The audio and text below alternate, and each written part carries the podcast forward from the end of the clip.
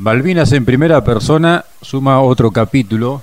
Hoy nos vamos a ocupar de uno de los combates más renombrados tal vez de lo que fue la campaña del Atlántico Sur, como es el de Monte Longdon.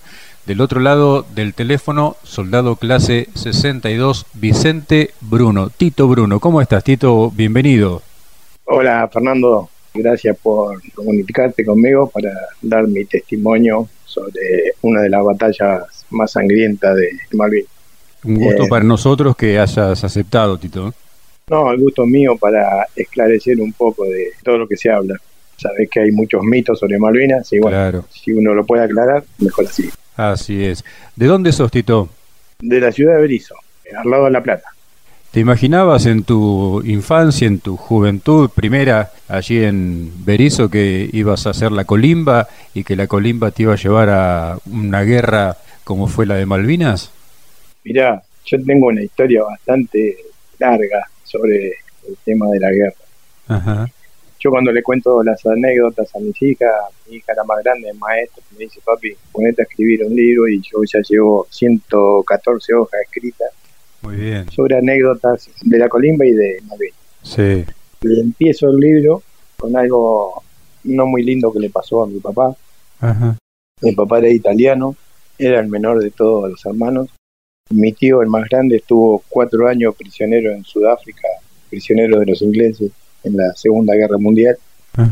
Y mi abuelo agarró a mi tío, el anteúltimo, digamos, se vino para la Argentina, se radicó en Berizo y le dejó un poder para que pueda viajar mi papá. Mi papá viajó a los 17 años, también se vino para acá, escapando a las miserias de la guerra. Claro. También tengo una tía que estuvo desaparecida, está desaparecida por una bomba que cayó en la huerta donde ellos sembraban.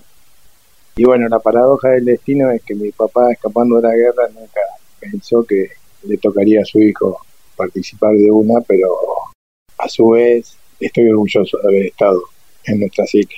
Seguro. ¿Te acordás del momento del sorteo para la colimba? ¿Qué número te tocó? Sí, como una unidad. Yo jugaba al fútbol acá en Villa San Carlos, que llegó a estar en primera B nacional, en la primera B. Y ese día había llovido y estábamos entrenando en el club y el técnico tenía los documentos de todos los muchachos que nos sorteaban. Y bueno, al término del sorteo, a mí me tocó el número 383. Así que a mí, a Marcelo Saltarelli, un compañero de acá también del barrio, nos pelaron los dos porque sabían que nos tocaba. Y el resto, bueno, te salvó. Así, que bueno, el número de fue 383. 383. ¿Y ese número te lleva a qué unidad del ejército?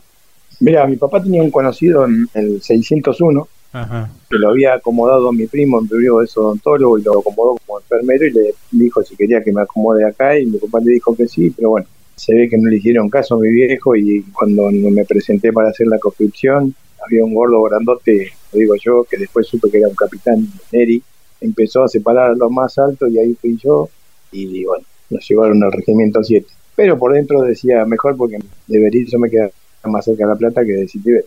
Claro. Así que allá fui al regimiento 7, entré al regimiento y cuando entró me encuentro con un compañero de la primaria, todavía estaba haciendo servicio militar, y me dice, Tito, vos cuando pidan chofer, mecánico, albañil, de carpintero, lo que sea, oficio, vos no sabés hacer nada. Porque después los milicos te tienen para eso, ¿viste? Claro. Y bueno, no le dije nada y me tocó la peor compañía, la compañía B, que era la famosa compañía voladora, porque todo el día bailando estaba. Qué bárbaro. Pero bueno, mi eslogan para entrar a la colimba fue hacer caso a todo y hacer todo lo que me pedían para tratar de salir lo antes posible. Claro. Y lo conseguí, salí en la primera baja. Tuve la suerte de salir en la primera baja, así que yo hice ocho meses de colismo, no. Ah, Pero en esos ocho meses tuve trescientos y pico de días de campo, digamos, de instrucción. Ajá. Porque cuando fuimos a Miguel del Monte, que tuvimos 54 días, ahí nos hicieron tirar a los blancos y todo aquel que pegaba en el centro tenía que gritar viva la patria matriz chilena. Eran cinco tiros por soldado y yo tuve la suerte de gritar cuatro veces y uno fue un nueve. Y entonces el teniente Doto, que es el hermano de Pancho Doto, de, las modelos, me dice, soldado, ¿usted quién enseñó a tirar? No sé, digo, yo voy a casar con mi papá. Mi papá de chiquito me llevaba a casar con la escopeta, al perdiz, Sí. Y se anima a tirar otra vez y volví a tirar otra vez y volví a hacer cuatro centros y otra vez. Dice, bueno, a partir de ahora usted va a tirar con una maga. Y yo ni enterado lo que era una maga hasta que, bueno, me la mostraron y siempre tuve la maga. En todas las instrucciones, en todo, en la colimba, en todas las Malvinas, siempre con la maga. Así que salís en la primera baja, o sea que cuando acontece la operación Rosario te reincorporan. El 13 de noviembre del 81 yo ya era un civil más, ya había terminado la conscripción. Sí. Bueno, eso aún lo dice, la Constitución Nacional, un artículo dice que todo ciudadano de 18 años tiene que hacer la conscripción. Sí. Bueno, ahora por un decreto no se hace más después que mataron al soldado Carrasco. Pero bueno, ya te digo, el 13 de noviembre del mismo año, 81, ya era un civil más, empecé a trabajar. El 2 de abril yo estaba festejando mi cumpleaños y aparte festejaba lo de Malvinas porque no lo podía creer que Argentina volviera a filmar nuestra bandera en Malvinas. Claro. Y recuerdo que ese día estaba con mi mejor amigo en la vereda de mi casa y escuchando la radio y le digo, loco, no me llamaron a mí. Y me dice él, él 63. No, Tito, dice, vos hiciste la colima. Cuando mucho me van a llamar a mí. Y bueno, el día 9, a las 4 de la mañana, viene la policía buscando mi casa y me tenía que presentar a las 12 del mediodía en el regimiento. Así que, bueno, me presenté y el día 13 vinieron unos micros, subieron arriba los micros, subió el mayor Carrizo y me dijo, bueno, mañana nos vemos Malvin. Y allá fuimos el 13, nos fuimos al Palomar, el Palomar en avión sin asientos hasta creo de Llevan, subieron en Hércules, en Malvinas. Sobrevoló la isla y tuvimos que volver porque un avión se había cruzado y mientras estaban en el avión hicimos noche ahí, así que el 14 de la mañana llegamos a Malvinas. Lo primero que hice fue besar la tierra. Y bueno, el aeropuerto del pueblo se paraba a unos 8 kilómetros. Nosotros teníamos el son porta equipo junto con el armamento, la Mac sola pesaba 11 kilos 800, más el Gonzón por equipo y bueno, y todos los elementos era bastante complicado. Para como había una lluviacita finita pero muy molesta. Por suerte el subteniente Baldini consigue un camión al cual le hace tirar todos los bolsones y llevarlo hasta el pueblo. Así que bueno, zafamos porque empezamos a caminar solamente con el armamento. Claro. Llegamos al pueblo, ya era como las 5 o 6 de la tarde, así que nos tiramos ahí al lado de un corral de ovejas, pasamos la noche como pudimos y el otro día empezamos a caminar para el Monte London y mientras íbamos caminando el subteniente decía que a la compañía B le había tocado el peor lugar y más que nada la primera sección que era donde estaba yo. Así que ya ni bien llegaron, le destinaron el lugar a la sección de ustedes en el Monte Longdon. Eh, Juan Domingo Baldini era el jefe de la sección. Sí, Baldini era el jefe de la primera sección. Bien. Sí. Y bueno, caminamos esos 14 kilómetros que separan el pueblo del Monte London. Sí. Llegamos a la famosa olla de Baldini. En la olla había una entrada donde me dice Baldini, acá arma la MAC y acá no entra nadie bueno, empezó a distribuir a todos los compañeros. Ahí estuvimos hasta el primero de mayo, era como que estábamos haciendo una instrucción, no, no estábamos en situación de guerra, digamos. Claro. Encima se hablaban de los cascos azules, de los relevos, y todos los días mirábamos a ver si venía alguno, pero nunca vino a nadie. Hasta que el primero de mayo, bueno, fue el primer ataque y ahí fue un clic para todos, donde nos dimos cuenta de que realmente estábamos metidos dentro de una guerra. Ahora volvemos a las acciones. Tito, contame cómo era la posición donde estaban ustedes en Monte Longdon. ¿Por qué le llamaban la olla? La olla es porque convergían dos montañas. Es un cerro que convergían dos montañas donde hay un muro de piedra que mirado de arriba parece una olla. Y tenía una sola entrada que era donde estaba la mar. Ahí hicimos una posición que dentro de la posición entrábamos dos acostados y uno sentado. La posición bastante buena, hicimos con dos compañeros más, Fabián Caballero del Sánchez Tatú, que eran el ayudante de apuntador y el abastecedor. Claro. Y afuera, bueno, estaba la metralladora tapada siempre con un poncho para la humedad, para la lluvia, la limpiábamos todos los días. Bien. Y bueno, como pudimos, la fuimos fortificando, le hicimos un techo, los paños de carpa arriba, le pusimos tepe de pasto, la verdad que estaba muy buena la posición. No se sentía tanto el frío así cuando salíamos de ella. El problema era que brotaba agua, pero bueno. Claro. Como se podía, le íbamos sacando y después nos avivamos de hacer una zanjita para que se vaya el agua, pero bueno, así todo era complicado. ¿Y para dónde cubrían ustedes con esa posición? ¿Qué sector cubrían? Ese sector cubría el noroeste de la isla. O sea, quedaba al frente de lo que vendría a ser el final del río Murray. Bien. Los ingleses cuando atacan, atacan la mayoría por el oeste y otra parte entra por el noroeste, que es donde estábamos nosotros. Antes de continuar con las acciones, ¿me podés contar algo del subteniente Baldini? ¿Cómo era como oficial? ¿Cómo era en el trato con ustedes? ¿Cómo lo viste a la hora de cumplir su rol de jefe? Mira, yo tengo buenos recuerdos. En la Constitución era un tipo muy recto, a él nunca lo iba a saber nada raro. Él siempre decía que se había preparado para ser presidente de la nación. Nunca lo tuve como oficial, siempre tuve a otro oficial y a él nunca lo tuve, pero bueno, estaba en la compañía y de vez en cuando nos tocaba con él. Sí, sí. Pero en Malvinas demostró que tenía su lado débil también. Él se aferró a algunos soldados más que a otros, confiaba mucho en sus soldados, o sea, confiaba más a la, compañía de él y no a los que nos dieron. Nosotros éramos 45, éramos de la B. Y para terminar de completar la sección, vinieron soldados de la servicio y de la destino, que no son infantes. Entonces, bueno, él le tenía un poco de miedo a ellos y se lo hacía sentir el miedo pero como oficial, al menos conmigo, yo sé que hay muchos que por ahí no comparten mi opinión, pero conmigo y con muchos soldados se ha portado muy bien. Así todo me ha bailado allá en Malvinas y después me pidió disculpas dándome una lata de comida. Pero era un tipo, esos tipos que se levantaba y iba a ver a cada uno a ver si le pasaba algo, si necesitaba algo. Se peleaba siempre con el segundo jefe porque la comida de la primera sección no llegaba nunca el 25 de mayo fue un acto patriótico que hizo porque como pudo consiguió leche, consiguió chocolate, nos hizo una chocolatada, nos formó a toda la sección en una olla, en un cuadrado, hizo un cuadrado con la formación y con un mástil improvisado el soldado Córdoba levantó la bandera argentina con la banderita chiquita, nos hizo cantar el himno y después nos dio un cuarto, un medio jarro de chocolatada y la verdad que eso a mí como patriota me marcó mucho. Claro. Me marcó mucho lo que hizo él, ¿no? Porque no cualquiera. Claro.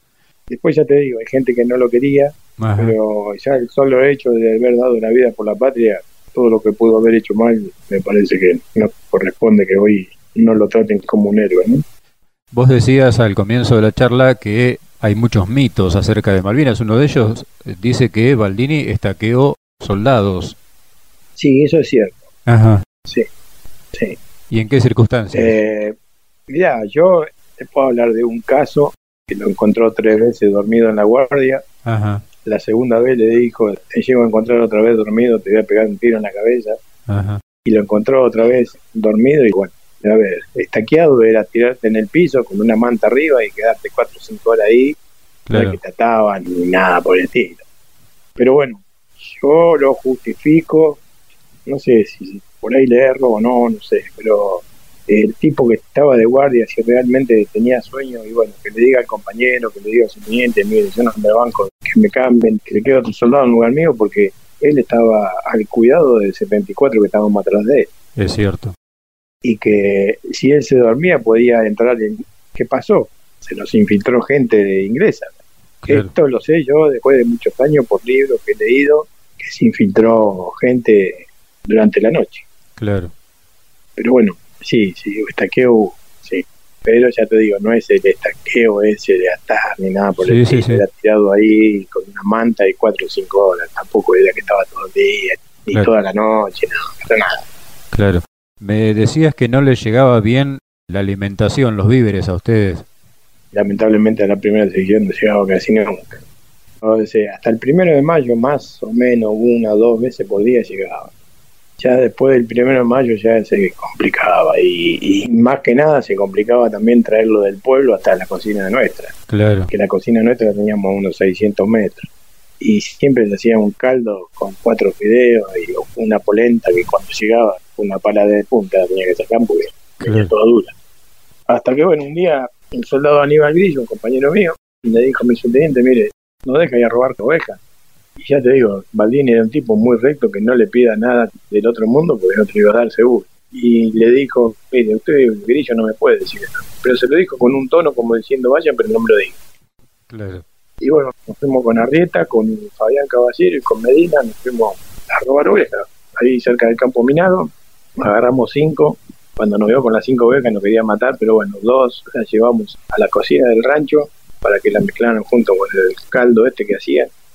Y tres las tuvimos ahí, que las fuimos matando y las fuimos cortando en pedazos y las hacíamos fritas así en la marmita o las hervíamos con algo y las comíamos así. Pero ya te digo, la comida era muy, muy escasa. Ese es otro de los mitos, ¿viste? El hambre. Frío, por supuesto que hace frío porque mayo, junio, en el sur hace frío tanto en una guerra como para los chicos que van a festejar cuando terminan la secundaria Bariloche. Claro. Y hambre, y sí, en una guerra yo no creo que te vaya a dar las cuatro comidas por día como en cualquier lado. Claro. No lo justifico, pero bueno, podía haberse diagramado de otra forma la entrega de comida o hasta el primero de mayo podían haber acopiado comida para poder después distribuirla. No le pasó lo mismo a los del pueblo, del pueblo sí, como estaban más a mano tenían comida. Seguro. Estábamos arriba de la montaña, estábamos complicados. Me contabas, y coincidiendo con lo que hemos escuchado de muchos combatientes, que a Longdon también le tocó que una cosa fue durante abril y otra cosa fue a partir del primero de mayo. Sí, sí, ya te digo, después del primero de mayo nosotros teníamos bombardeo todos los días desde la fragata y desde la artillería de ellos. O sea, ellos llegaron con la artillería a mediados de mayo, cerca de las posiciones nuestras. Cuando yo hoy te hablaba de los mitos, también me olvidé de mencionarte el, tema de los armamentos, que todo el mundo dice que los armamentos no funcionaban. Sí. Yo Malvina lo estudié de todas formas y una de las formas que la estudié es matemáticamente. Ajá. Y si me permitís te voy a demostrar que casi tuvimos un empate técnico porque nosotros dice que son 649 cuando en realidad dentro de las 200 millas murieron 632. Sí. Y 17 murieron en San Julián. Si a los 632 le descontar los 323 que murieron fuera de 200 millas, o sea, el general Belgrano, que no digo que no sean combatientes, sino que son víctimas de la guerra, porque ellos no estaban en combate. Si vos restás eso, te quedan 309.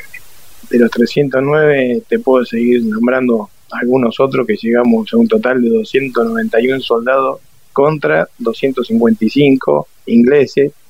Y para mí fue un empate técnico porque peleamos contra la segunda potencia mundial apoyada por la primera y por los traidores de los chilenos. Contra, como lo dijo el general Thompson en el libro No Pinning, adolescente disfrazado de soldado. Para mí eso significa mucho porque le demostramos que si hubiésemos tenido un poquito más de fuerza, un poquito más de ganas, creo que le hubiésemos ganado. Es más, lo dijo Thompson, que estuvo a dos días de retirar las tropas del London. Así que bueno, eso uno lo reconforta, ¿no? Sin duda. No la pérdida de la vida, pero sí lo reconforta desde lo hecho. Sí, sí. Me decías que habían detectado alguna infiltración británica. ¿Eso fue antes del ataque del 11 de junio? Sí, mira, día 8 de junio la compañía comando mandó soldados y a un sargento, Iniesta, con un radar. Ajá.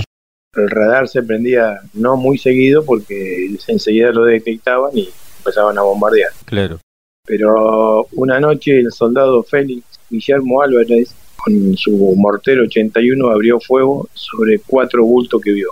Ajá. Entonces su teniente Baldini sale corriendo a ver qué pasaba porque había abierto fuego y le dijo que eran cuatro ingleses.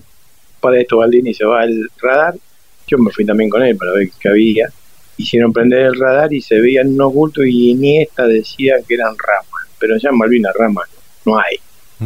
Y bueno, quedó ahí que no sabían qué eran y yo confío más en lo que vio mi compañero que estaba de guardia y después se supo ¿no? que, que ellos tuvieron infiltrado para ver cómo estaba nuestra posición. Claro. O sea que lo del 8 realmente eran ingleses que estaban dando vuelta a ver cómo estaba la defensa del Montelón. Exactamente. De hecho, hay fotos de ellos, cómo está hecho el Montelón, donde están mirando, no sé si la viste alguna vez, cómo está fortificado el Montelón. Sí. Y no sé si lo conoces a T6. Sí. Es un capitán que era posición adelantada de la artillería, que estaba entre Tumbledon y el London. Y él tenía como observador adelantado al teniente Alberto Ramos, que murió dentro de mi posición, y al cabo primero Guillermo Granero.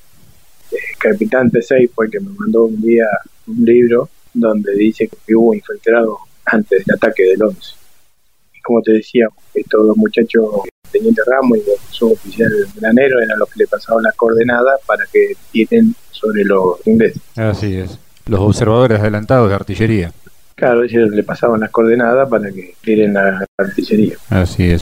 Y el 11 de junio fue el ataque a las posiciones de ustedes, el famoso ataque a Monte London por parte de los británicos. ¿Cómo fue, Tito?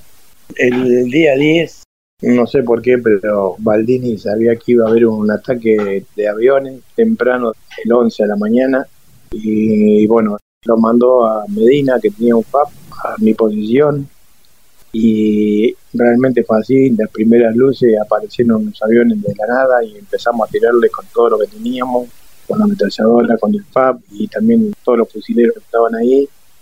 Pasa el ataque de los aviones, por suerte no pasó nada, nada en el sentido de que no hubo herido ni, muerto.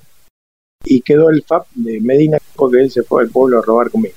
Y cuando volvió, volvió y se olvidó del FAB y se fue a su posición y quedó el FAB ahí el 11 le tocaba la primer guardia a mi compañero Tatú. Fabián Caballero ya no estaba más con nosotros porque habían llegado los misiles Cobra hacía un mes y lo habían sacado de mi posición y lo habían mandado del lado oeste con Darío González para manejar los misiles estos. Sí. Así que estábamos Tatú y yo, nada más con la MAC. Y ya en los últimos días dormíamos prácticamente vestidos porque sabíamos que el ataque era inminente y bueno, el 11 yo recién me había tirado a descansar un ratito sentí unos bombazos, unos gritos y entra Tatú, me dice, Tano, Tano, salí que llegaron los ingleses. Y bueno, ahí nomás cargamos la ametralladora y empezamos a ver donde venían volumen de fuego, empezamos a tirar. Por suerte tiramos tanto que no pudieron entrar por la entrada de la olla, sino que tuvieron que seguir y entrar por la segunda sección, por donde estaba el cabo Pedemonte. Bueno, ahí empezó el combate encarnizado hasta que ya prácticamente lo teníamos arriba nuestro, se habían tomado casi la cresta del London. Para esto se traba la Mac, tú no daba abasto a cargar porque es más fácil descargarla las bandas que cargarla. Claro. Y viene Baldini a cargarme a pedo para que siga tirando. Le comenté que se había trabado la Mac y bueno, se paró para querer destrabarle y un tiro le da, no sé en qué lugar, en el abdomen. Caí herido, me salvó la vida prácticamente porque yo estaba, me había tirado atrás de él y me dice, Bruno, de acá no te vas hasta que no terminas todas las municiones que tenés. Yo tenía cuatro cajones de 1500 tiros Se va arrastrando por atrás de mi posición, sale corriendo, se va para la cresta de la montaña y allá cuando se encuentra con Río, eh, está cansado por una ráfaga de retrocesador y lo terminan de matar ahí arriba. Para esto tuvimos que dar vuelta a la MAC y empezar a tirar hacia arriba pero llegó un momento que ya no daba abasto a cargar tatú y yo ya no daba abasto tampoco porque ya lo teníamos prácticamente encima, así que tuvimos que bajar la montaña, ir por el famoso camino de las ovejas. Antes de pasar a la segunda olla fuimos a rescatar a Rito, a Fernando Rito y a Juan Guerra, que había quedado atrapado por los ingleses, empezamos a tirar como locos para que se salgan ellos. Nos fuimos para la segunda olla y nos encontramos con Beto Altieri, con Sánchez Sergio, con Daniel Fernández y nos fuimos para arriba de la montaña donde estaba Ramón Quintana muy mal herido y Orozco ya, había estaba, ya estaba muerto y con Ramón no pudimos hacer nada, así que nos cruzamos atrás de unas piedras y nos quedamos ahí viendo cómo la artillería venía barriendo en zona. Para esto, a unos 15, 20 metros de donde estábamos nosotros, estaba una posición que hacía 15 días que habían venido, que eran de la caballería, donde estaba el cabo primero Ron y había otro oficial que para mí era saludada, pero ahora me dijeron que no era saludada. No sé cómo era el nombre, pero bueno. Un rito estaba viendo que estaban barriendo en zona y nos dice, loco, en cualquier momento vamos a tener que saltar de acá porque las bombas se están acercando. Y en ese momento desaparece Altieri, cae la bomba y a Ron lo parte de la mitad. Altieri le entra en el casco donde le corta la frente. Sí y a Rito le parte la pierna en dos pedazos. Como pudimos, a Rito le atamos la pierna con un palo, a Beto al y le metimos masa encefálica, todo lo que tenía colgando fue adentro, lo vendamos todo, le puse yo el casco bien apretado, cosa que no se le caiga el vendaje, y como pudimos, entre los cinco lo bajamos. creo que estaba Campo también, Alberto Campo, que falleció en Policito. Cuando pasamos por ahí, por donde estaba este oficial o los oficiales, nos dice, déjenlo en el camino y vuelvan para acá. Y no sé por qué había un camión de la Cruz Roja, lo dejamos ahí y volvimos. El gordo Scali, que era otro de los que estaba con nosotros, se fue para el pueblo a conseguir munición porque no tenía más munición. Yo andaba con el FAP, que era, después me entero que era de Medina, me había olvidado, que se le había olvidado de él ahí. Claro. Y nos lleva arrastrando para la posición del segundo jefe de regimiento, el mayor Carrizo. Para todo esto serían las tres, tres y pico de la mañana, calculo yo, no sé, la verdad que en ese momento. No te das cuenta del tiempo ni lo que haces, porque la adrenalina es mayor a la que uno tiene y uno hace las cosas por impulso o por cobarde o como le sale. Pero bueno, nos lleva arrastrando hasta ahí, salen del pozo, después con los años me enteré que era Castañeda, que había venido en refuerzo de la compañía B, y forman tres o cuatro grupos. Y a nosotros mandan de la ladera noroeste, o sea, del lado del río Murre, para contraatacar. Y bueno, fuimos empujando, empujando, hasta que por suerte lo, llevamos otra vez hasta la cresta de donde empieza la olla. Yo, cuando estoy llegando a mi Mac, me topo con algo blando, empiezo a tocar y de un cuerpo, de un inglés, y a 20 metros mío arriba habían dos ingleses hablando. Yo en inglés no entiendo nada, lo único que escuchaba era hablar en inglés. Y entonces me digo que me lo tiré encima al tipo este muerto, me pasar por muerto, porque si me veía la boleta. Claro. Y bueno, mientras ellos seguían hablando ahí, le fui afanando cosas al inglés, le saqué, entre otras cosas, los chocolates, le saqué la comida, le saqué la poco, todo eso lo tengo acá en mi casa. Y cuando estos dos tipos se van, llego a la MAC y cuando me meto adentro del pozo de la MAC, ahí adentro estaba el teniente Ramos.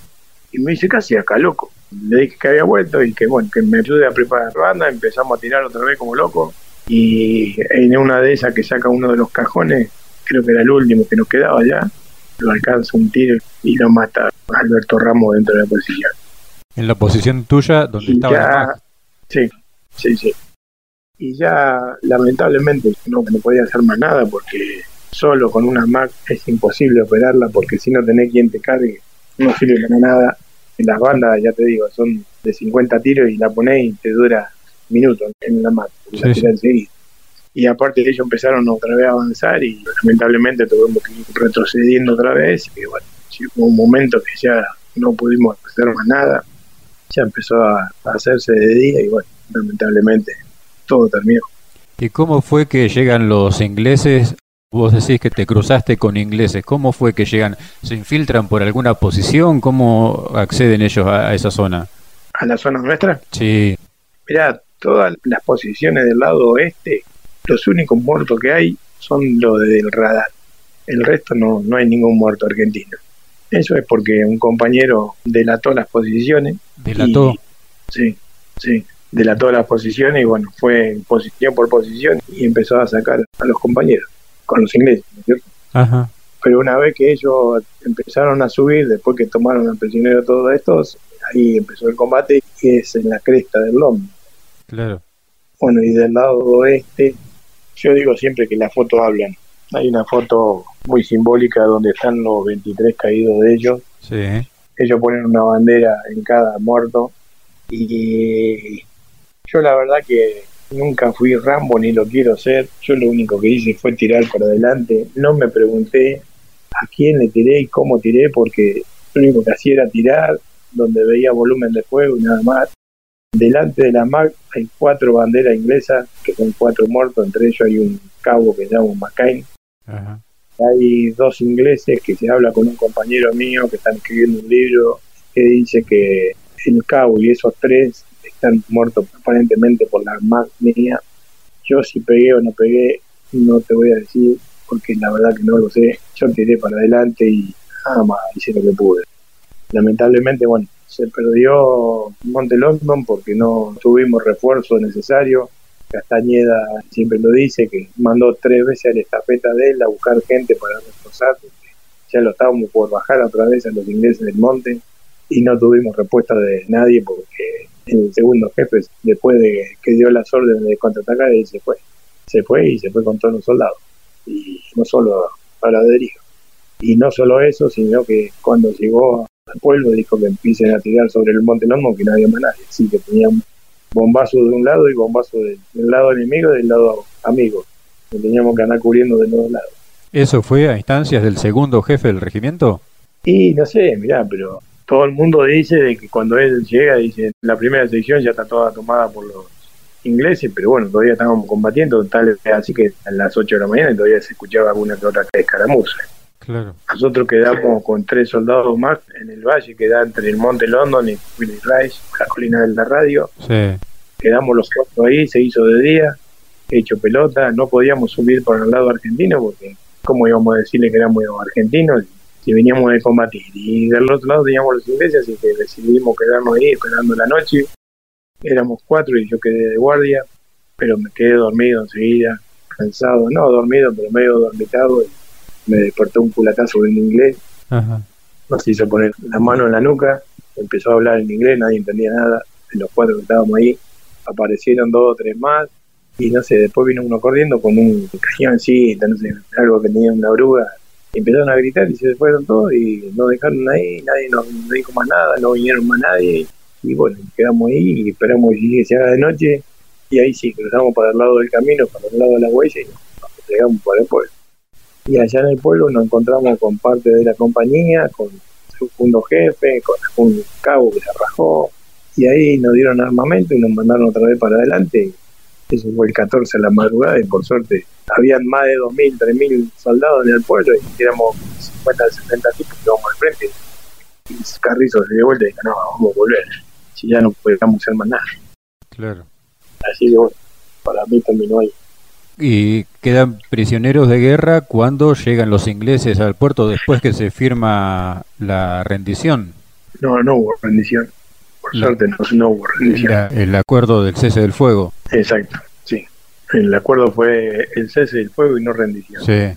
Mira, yo a veces cuando hablo de Malvinas me da no bronca, pero sí me gustaría que se sepan algunas cosas, como por ejemplo, cuando Argentina recupera las islas, lo hace en forma incruenta, o sea que sin matar ni derramar sangre de nadie. Cosa que eso nunca se hizo a nivel mundial, nunca se hizo.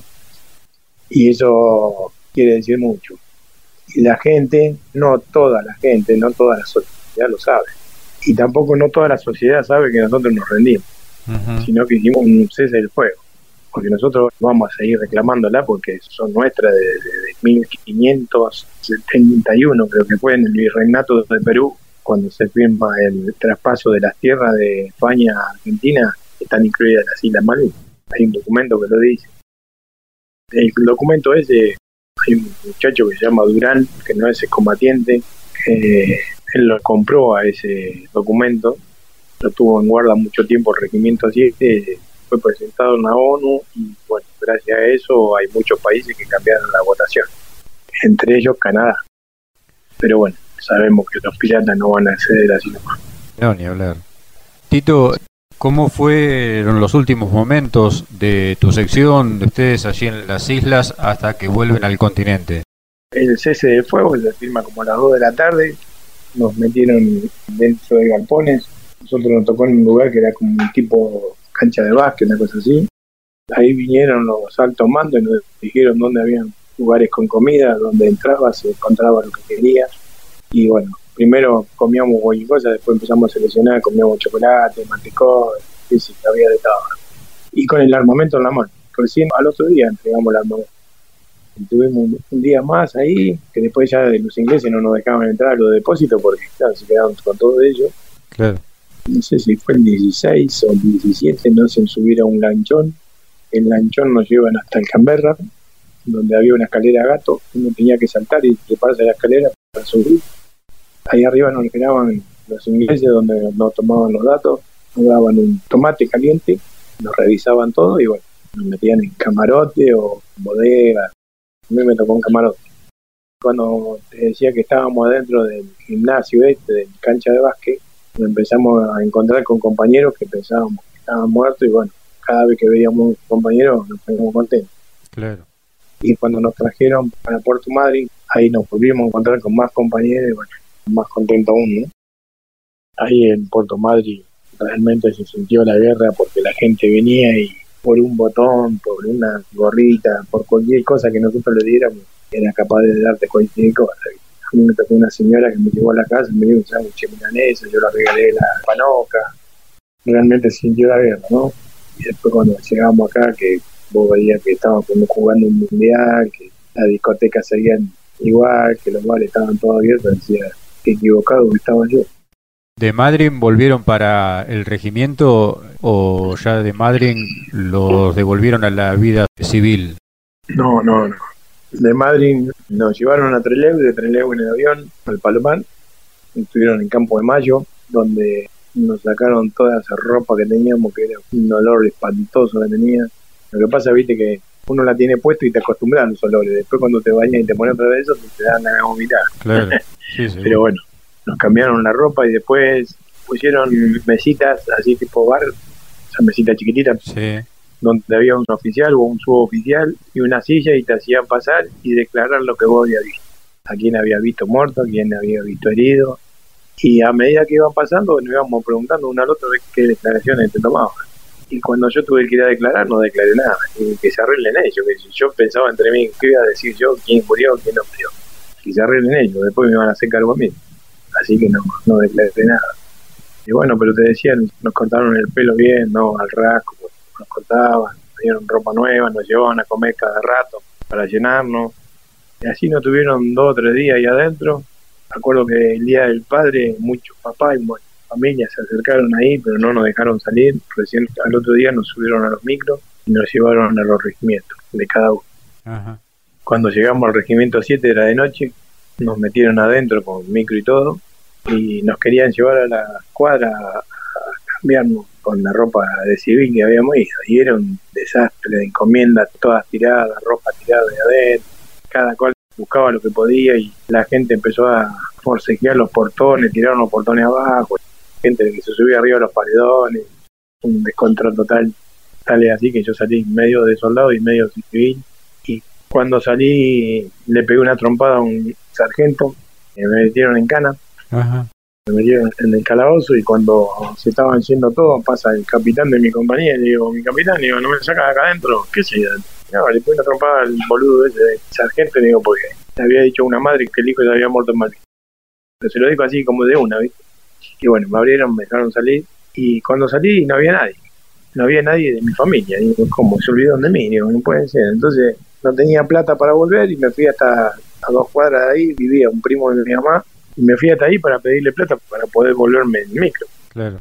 Cuando abre la puerta empezaron a llorar y a abrazarme todo porque le habían dicho que yo estaba desaparecido y estaba toda mi familia ahí adentro. Una emoción terrible de volver, pero bueno, lo peor fue la posguerra. Claro. Fue lo más difícil, lo más duro. Costó muchísimo. Sí, porque todos los que te valían la espalda, que te decían, vamos, vamos, vamos, que puede, que yo cuando venimos, dieron la espalda, viste, y buscar laburo y no, el combatiente tú estás loco de la guerra, si no, ¿cómo voy a acomodar laburo otro tipo? No? Yo vine mal, vine tan mal que estuve hasta mediados de noviembre metido dentro de mi pieza, no salía dentro de la pieza, solamente salía para ir al baño y dormía en el piso, pues no podía dormir en la cama. Hasta que vino un amigo de la infancia, de a poquito, bueno, me fue sacando, sacando, y me llevó a la vereda, y me hacía escuchar música, y bueno, gracias a él volví, digamos, a la vida normal.